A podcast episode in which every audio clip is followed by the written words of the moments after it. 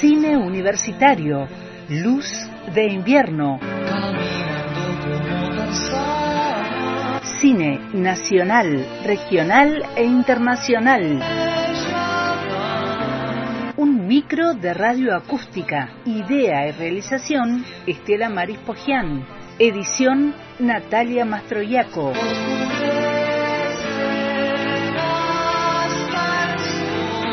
Una luz de cine en la tarde de radio acústica por antena libre.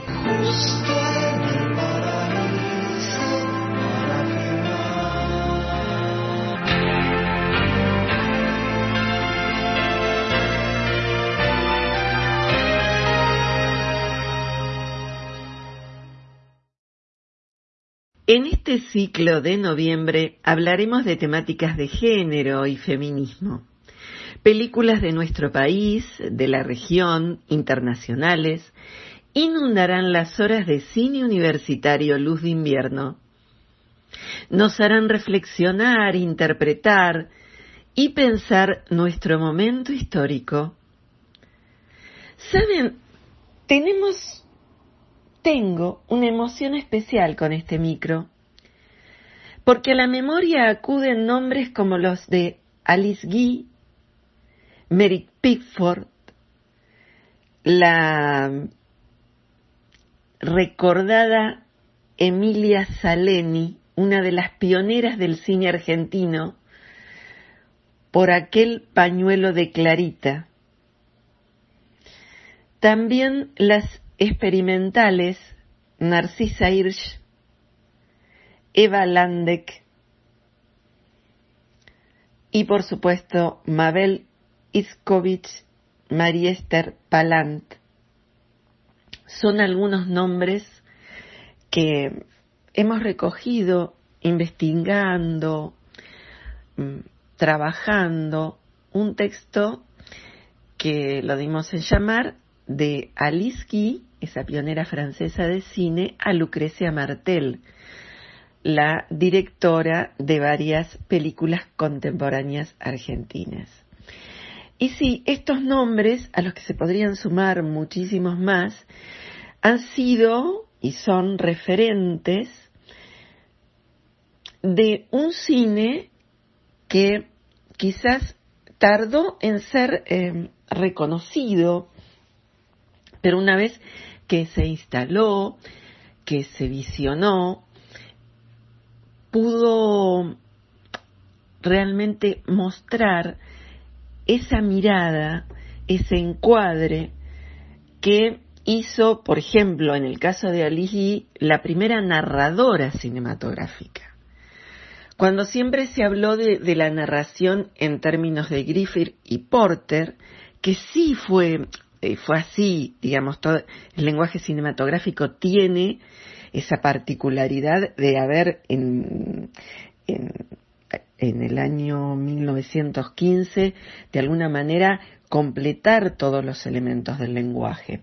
Pero Aligi, ya en, el tiempo del, pionerismo, de la, primera época del cine, de los Lumière, de Méliès, de Edison, de esa época de, eh, digamos, del cine en sus inicios, se convierte en una gran narradora. Así que bueno, vamos a ir retomando un poco eh, la historia en este sentido.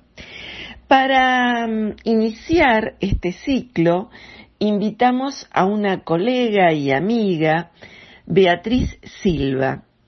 Ella es militante feminista, comunicadora social, especialista en derechos humanos y actualmente cursa un diplomado en género, comunicación y derechos humanos.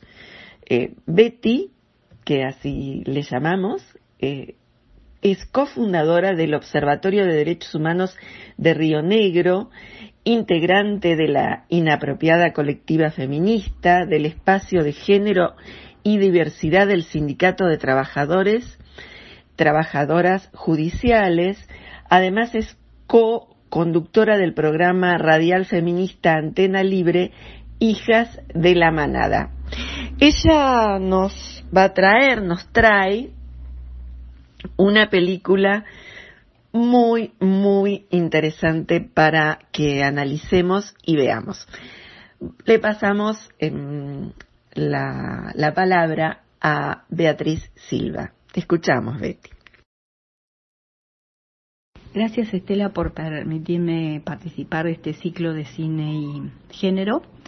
En Luz de Invierno me parece más que acertado eh, esta temática que nos interpela todo el tiempo y cuando me hiciste la propuesta pensé en una película que hace poco tiempo que vi y que me sedujo, em, que es la película mm, del director chileno Sebastián Lelio, Una mujer fantástica.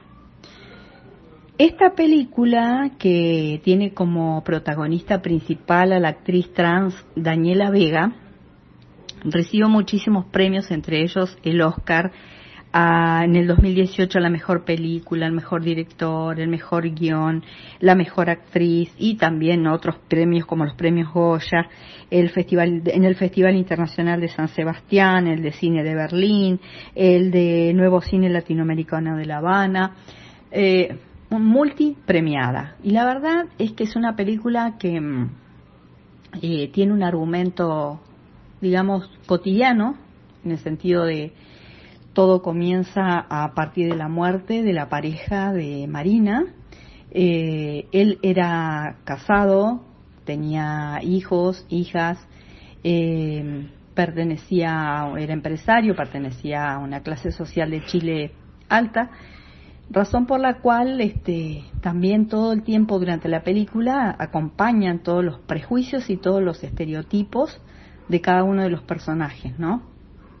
Em, esa película eh, lo que lo que impacta o al menos lo que a mí me impactó fue que todo el tiempo hay dos fuerzas opositoras dos fuerzas este, instaladas en imágenes en palabras y en acciones donde por un lado está lo permitido lo aceptado y por otro lado está lo monstruoso lo vergonzoso eh, más en una sociedad chilena que es tan conservadora, que por supuesto que eh, cuando ocurre eh, la muerte de la expareja de Marina, ella inmediatamente es sospechosa de unos golpes que había tenido él cuando cayó por una escalera y ese transitar de la sospecha hace que tenga que mostrar su cuerpo, este, que tenga que ser examinada, pero es un,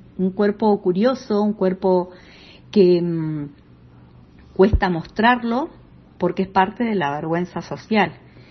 Eh, sin embargo, no es una película eh, de denuncia, no es una película eh, con golpes bajos, es una película donde realmente se nota la convicción, la fuerza de sostener la identidad y la construcción en las pequeñas, en las pequeñas y en las grandes este, cosas de cotidianas, ¿no?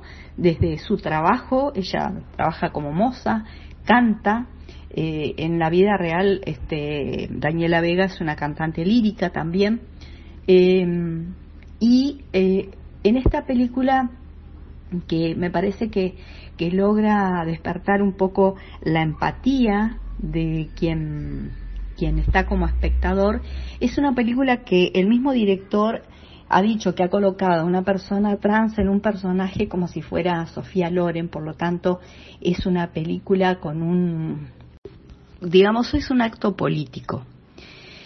Eh, escoge a una protagonista eh, totalmente marginada, pero, la, pero nos, nos invita a descubrir no solamente la belleza, sino por sobre todas las cosas la fortaleza.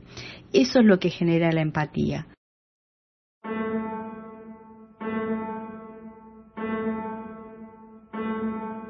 Mi nombre es Marina Vidal. ¿Tiene algún problema con eso?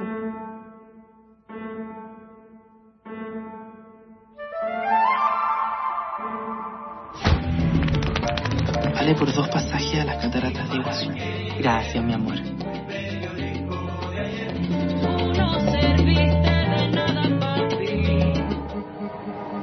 Don Orlando... Oneto. ¿Te pagaba? Éramos pareja. ¿Por qué quieres saber eso? Pero yo la verdad es que pienso que en esto hay pura perversión, mamá. Orlando, ¿qué te pasa? No sé. Lo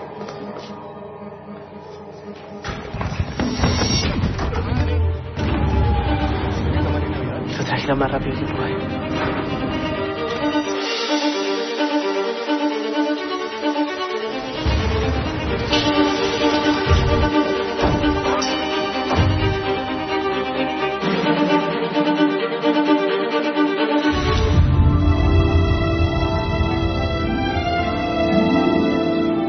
No vas a ir al funeral. Yo también tengo derecho a despedirlo.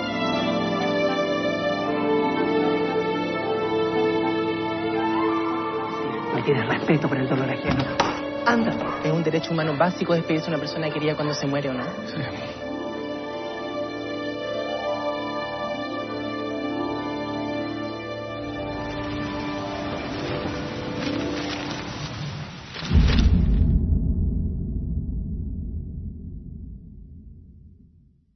Eh, es una película mucho más que inclusiva, eh, mucho más que una película con buenas intenciones y se transforma en un, un film donde todos los recursos cinematográficos están a disposición de la historia y, eh, y en el que el despertar termina seducido por las formas y conmovido por los contenidos.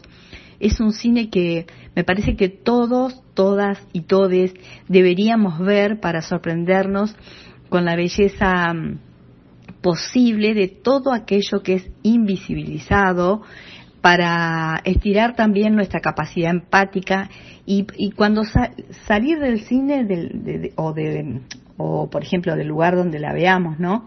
Eh, tratando de comprender que hay un mundo que muchas veces no conocemos, pero que hay muchos prejuicios que muchas veces eh, estereotipamos, que muchas veces eh, no permitimos que tengan derechos y lo convierte a ese mundo en un mundo eh, vergonzoso, lejano, eh, y esta película, digamos, la- la- lo que tiene de valioso es justamente la visibilización de la fortaleza de un personaje que tiene un nombre, además que es Marina, en un mundo como en una sociedad, mejor dicho, como es Chile, eh, donde el mar tiene mucha fuerza, es incontenible, no se lo puede ignorar, es avasallador, digamos, tiene todo que ver. La verdad que el director ha sido muy detallista,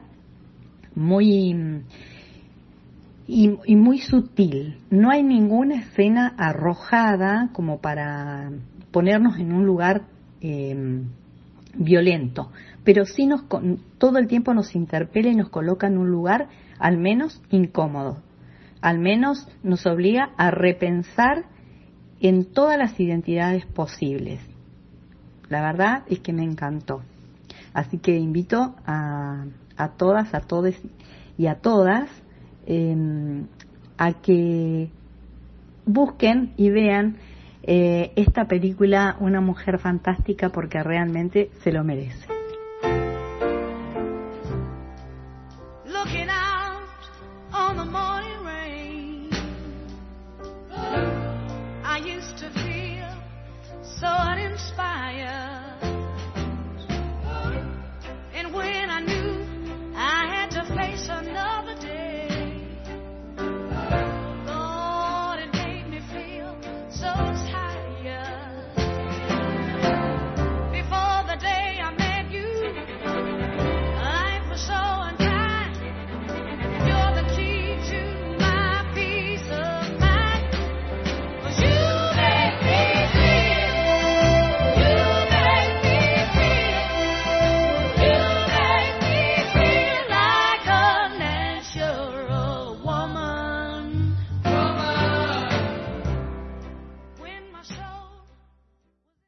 Gracias, eh, Betty Silva, por tu aporte.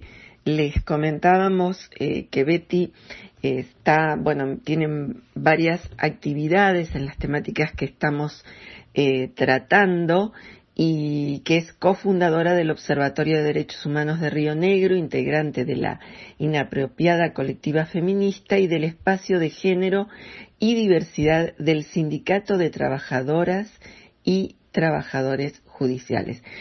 Bueno, también está, ya, lo habíamos dicho, ¿no? Pero eh, es coconductora del programa radial feminista Antena Libre, Hijas de la Manada. Por cierto, un, un programa que, lo hemos seguido con mucho, eh, mucha mm, alegría, ¿no? Muy buen programa. Pero ahora quisiera volver a la película de la que nos habló Betty. Eh, una mujer fantástica ha tenido muchos premios. Eh, Oso de Oro en el Festival Internacional de Cine de Berlín. Eh, también tuvo el premio Oscar a la mejor película de habla no inglesa y también ha sido ganadora de mejor película latinoamericana de eh, los premios Goya. La verdad, la película mm, yo la he visto varias veces, sobre todo por un tema que, que lo, lo, dice acá Betty, pero que a mí me gustaría eh, mm, subrayar, que es la temática de lo fantástico. La temática de lo fantástico en el cine, al decir eh, del, del analista eh, del, del, teórico Jacques Homo, eh, la cuestión de lo fantástico en el cine es compleja de definir. No es tanto como en la literatura, donde hay varias categorías, sino que eh, su, sentido eh, diáfano, sublime, en el cine hace que la categoría revista una situación de estudio permanente. Por eso hemos participado de proyectos de investigación en esa línea y lo seguimos haciendo. Así que tener en cuenta estas cuestiones también cuando analizamos una película, eh, digamos, la, temática de lo fantástico eh, asume eh, roles que deben ser profundizados ¿Mm? Porque, a ver, si nos preguntamos qué es lo, lo fantástico, qué es la fantasía, qué son las ilusiones, qué significa encontrar los intersticios para conocernos, para buscar la otredad eh, en, las obras cinematográficas, ¿no? Quiero destacar eh, la película que comentaba Betty, su carácter sensible, luminoso, diáfano, que lo une a un audiolibro que estoy volviendo a leer en este caso, es volverlo a, a, a escuchar, ¿no? Porque es a través de un audiolibro que es aquel texto de Isabel Allende, La Casa de los Espíritus, que también habla de temáticas que nos interpelan en este ciclo, pero que sobre todo nos, eh, nos mm, lleva por ese mundo de detalles e inquietante como es el sentido de lo fantástico. Eh, la Casa de los Espíritus eh, fue eh, adaptada por Billy August y hubo, eh, realmente a mí me pareció muy interesante la adaptación porque es un trabajo em, muy, muy bueno dentro de lo que, de lo que estamos hablando, así como el trabajo em, de, de la película Una mujer fantástica, que tanto a Sebastián Lelio como a Daniela Vega y por supuesto a los productores, eh, Larraín, eh, digamos, a quienes trabajaron en el guion, eh, hacen de, de, la película un, un eh, producto audiovisual eh, de una factura no solo importante en cuanto a la distribución, que es tan importante esto para, para la industria cinematográfica, sino eh, para el análisis académico que hacemos en este espacio. Entonces, quería vincular un poco estas películas porque de alguna manera toman em, el, espacio, está desarrollado en Chile y mm, las veces que he visitado por trabajo en general eh, Santiago de Chile y algunas otras ciudades, he palpitado esa, esa situación fantástica. He vivido momentos eh, que, que me acercaron profundamente a esas dos películas. No, no voy a, relatar todo esto, quizás lo pueda hacer en, algún otro momento. Sí decirles que ya nomás ingresar en, en el país, yo el recorrido lo hice desde Mendoza, crucé la cordillera de los Andes. La primera vez que fui fue antes del 2000. Ya cruzar la cordillera fue impresionante, todo nevado.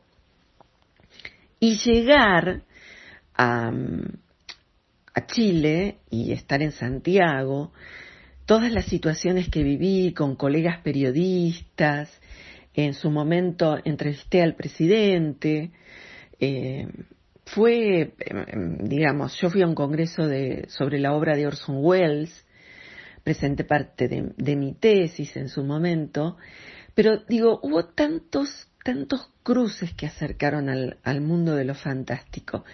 Y también el, último viaje fue para un congreso de ciencia ficción en, la universidad con referentes eh, de la minificción, de la literatura, personas, eh, la verdad, encantadoras, eh, gente de la resistencia en Chile durante, durante lo que fue ese periodo tan terrible de la dictadura. Y créanme, estuve en un cine y arriba del cine había un bar y ese era el bar de la resistencia.